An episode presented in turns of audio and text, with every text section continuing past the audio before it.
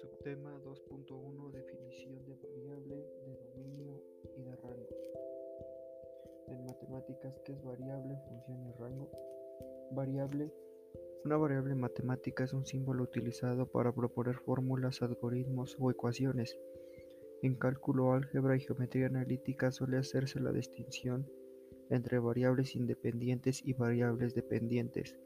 En una expresión matemática, por ejemplo, una función de símbolo x representa la variable independiente y el símbolo y representa la variable dependiente.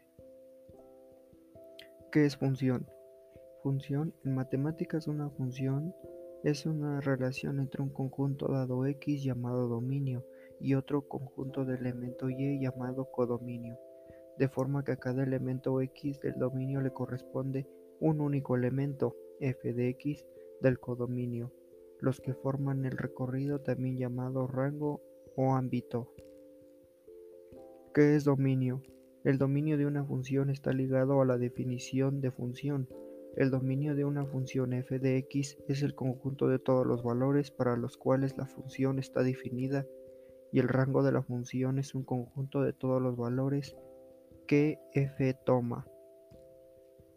El codominio o rango, el codominio también llamado intervalo conjunto final se le define como el grupo de todos los resultados posibles de f de x, donde x puede variar en cualquier momento.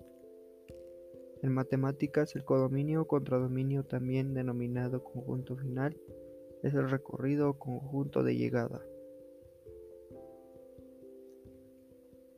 En tu comunidad, ¿cómo se aplica para resolver problemas? La aplicación de estas definiciones en la vida cotidiana y más en mi comunidad pueden traer muchas ventajas ya que las podemos utilizar para graficar nuestras ganancias mensuales. Imaginemos el siguiente escenario, nuestro sueldo y las compras diarias. Si lo escribimos en forma de función puede ser de la siguiente manera. Un ejemplo que gane una persona 1500 y gaste 30 pesos diarios en, comida, digamos un ejemplo, quedando de la siguiente manera, siendo que dinero es igual a 1500 menos 30 por x. x va a representar los días en que se reste esos 30. Aquí vemos que nuestro sueldo es de 1500 y que cada día que pasa podemos gastar 30 pesos. Bajo este escenario podemos utilizar los conceptos de dominio rango para ver cuánto dinero disponemos y cuánto tendremos que X día. Esto también lo podemos aplicar en inversiones tales como saber qué tanto dinero se gasta una persona para sembrar tantas hectáreas de maíz, ya que es un gasto fuerte y saber si al final de la cosecha habría ganancias que convengan para el agricultor. ¿Qué consideras falta por aprender?